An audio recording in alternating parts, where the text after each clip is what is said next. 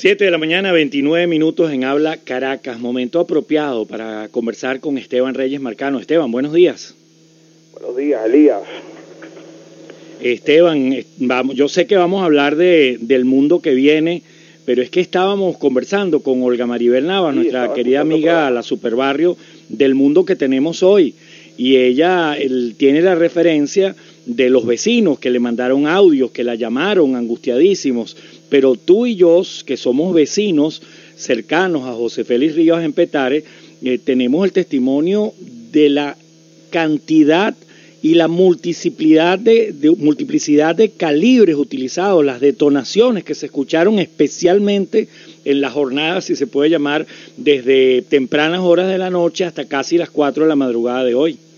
Sí, no, Elías, y creo que ya hay cuatro o cinco días. Este es el quinto, fue la quinta, Esteban. De esta guerra que vemos, tú sabes que yo vivo en terrazas del Ávila y bueno, tengo el barrio eh, aquí al frente. Yo me asomo a mi ventana y veo, así que he escuchado las detonaciones este, nítidas, pues.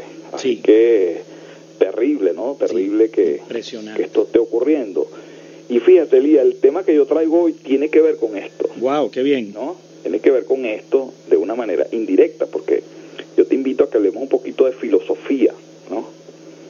Este, bueno, ¿cómo entendemos esta, esta crisis y este momento humano que estamos viviendo? ¿Quién es este hombre contemporáneo que está haciendo estas cosas, ¿no? Si lo vemos en esta pequeña escala, pues, este, que está sometiendo a un barrio a esa, a esa situación, pero cuando lo vemos en una escala mayor, gobernantes que no les importa nada y cuando subimos aún más la escala, bueno, estos líderes mundiales que no les importa el cambio climático, no les importa todo el proceso de degradación de los ecosistemas de la vida, ¿no? Entonces aquí hay una continuidad, Elías, una continuidad y por eso te invito pues a que conversemos un poquito de filosofía y vamos a hablar este de dos grandes filósofos uno de ellos Nietzsche, Friedrich Nietzsche, y el otro, Elías, es este filósofo contemporáneo, Byung-Chul Han, que es un coreano que vive en Alemania y que es uno de los filósofos actuales más reconocidos, traducidos y estudiados. La conexión que tienen estos dos personajes es que Chul, ¿ah? Chul Han, es eh, un estudioso y un seguidor de Nietzsche y él ha, vamos a decir así, actualizado su, su, visión, esa visión de Nietzsche al hombre moderno, al siglo XXI, ¿no? Y yo creo que esto es importante porque este eh, eh, necesitamos comprender, comprendernos, comprendernos a nosotros mismos. Decía Tales de Mileto, hace 2500 años la cosa más difícil es conocernos a nosotros mismos y la más fácil es hablar mal de los demás, ¿no? Tal vez este aquí esté un poquito parte de la clave de lo que de lo que estamos viendo no este o sea cómo es que teniendo tanta tecnología eh, Elías no y teniendo tanto poder estamos en una crisis tan grande de la humanidad no este eh, para ubicarnos en una en, en una perspectiva pues como estoy diciendo más grande verdad estamos hablando de que algunos científicos y lo acaba de, además de anunciar un, un personaje, este Jeremy Rifkin, que es un escritor y un tipo muy conocido, bueno, que estamos en presencia, Elías, de un evento de extinción masiva, ¿no?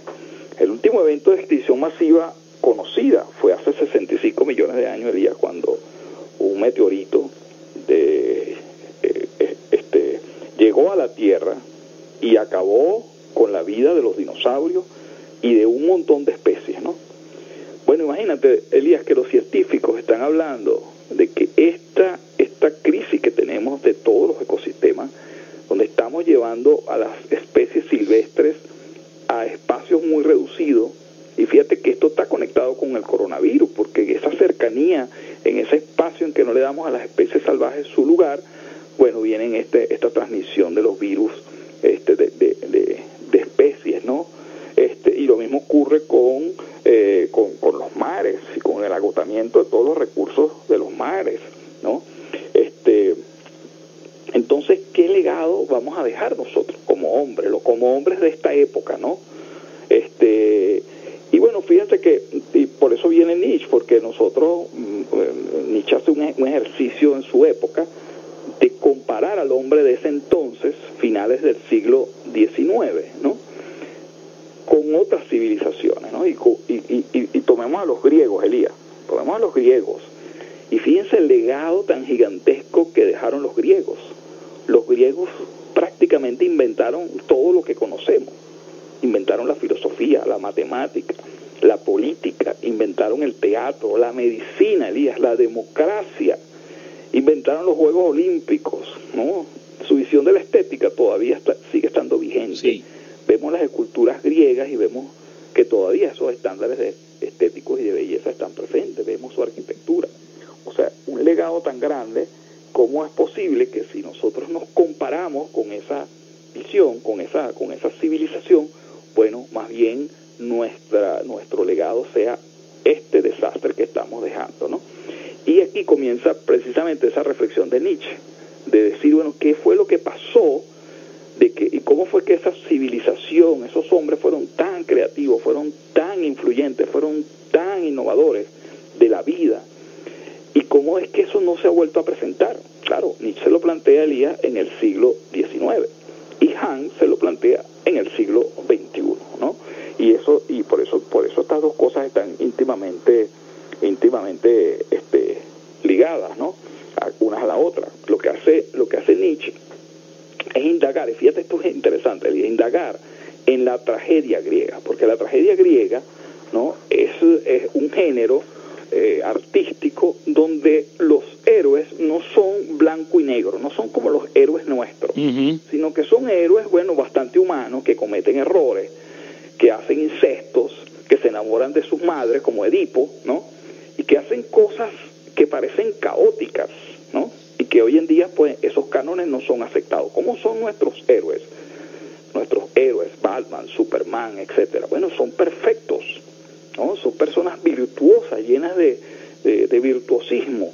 Y lo que ocurre, y, y, en, en, psicología, Elías, hay un fenómeno que se llama la sombra y la proyección, es que si nosotros negamos esa parte negativa nuestra, esa parte eh, este, oscura, bueno, eso se luego aparece proyectado en el otro. Entonces, fíjate qué interesante este ejercicio filosófico, que todo eso, fíjate cómo vivimos nosotros, vivimos una cultura llena de positivismo, ¿no? Eh, el positivismo se transformó en la nueva religión. Es decir, estas, estas, eh, esta, esta, estas filosofías de la autoayuda, de que todo está perfecto, que todo está chévere, ¿no? y que bueno, que todo lo malo que ocurre es algo que nosotros atraemos porque tenemos malas vibraciones, ¿no? ¿Te suena ese discurso? Sí, cómo no. Bueno, ese es el nuevo Dios, dice Hans, ¿no? Entonces vemos el mundo, eh, todo el mundo persiguiendo ese positivismo, esa cosa, y bueno, cualquier, cualquier situación que ocurra caótica de hombre, que, de, de la naturaleza humana, la ocultamos, la escondemos. Entonces vivimos una vida con unos selfies donde todo es perfecto, donde todo lo que ocurre es maravilloso, parece una película de Hollywood, pero todo el lado oscuro, todas las cosas que pasan, quedan ocultas. Y lo que pasa, el día dice Han, es que esto se proyecta en la sociedad. Y vemos, vemos el monstruo afuera, proyectado en la sociedad con todas estas cosas que te estoy diciendo terribles, ¿no? y que pasan y que las vemos aquí, pero en, el fondo no estamos reconociendo en general en esa cultura, bueno, que también sufrimos, que también cometemos errores, que también nos va mal, que también nos ponemos tristes, que también las cosas no nos salen bien. Vivimos una sociedad del, del, éxito, ¿no? Pero la mayoría de las personas no estamos teniendo éxito, Elías, porque las estadísticas lo dicen. Pero vivimos en ese, en ese afán del éxito. Y esto es un tema que me parece a mí interesante traerlo. ¿No te parece, Elías? Sí, claro que sí, Esteban. Y fíjate, pertinente eh, este anclaje con nuestra cotidianidad y también nos permite dar una mirada al futuro. Y que pensar al futuro después de todo es estar muy bien enraizado, Esteban, y saber cuál ha sido el legado anterior, ¿no? Claro, claro, sobre todo, Elías, que la especie humana, si la vemos en los tiempos cósmicos, como diría Carl Sagan, eh, es mínima. Nosotros apenas tenemos como claro. 100.000 años en, el planeta y eso es un segundo en el tiempo cósmico, no es nada. Entonces, narrativa es importante porque ese narcisismo, esa, esa forma como nos vemos a nosotros infalibles, cómo nos vemos, este, bueno, eh, forma parte de esa, de esa visión. Entonces necesitamos tal vez más humildad, necesitamos tal vez mirar ese, ese adentro de nosotros para poder, este, bueno, para poder darle respuesta y conseguir la respuesta a estos fenómenos terribles que estamos viendo y que del, del cual estamos hablando, como esto de esa plomazón y esa balacera increíble que, que, estamos viendo y que bueno nosotros lo estamos escuchando todas las noches, ¿no? Esteban, agradecido. Siempre esperamos con, con mucho ánimo esta conversación de los lunes. Gracias, Esteban Reyes Marcano. Gracias a ti, Elías. Un abrazo.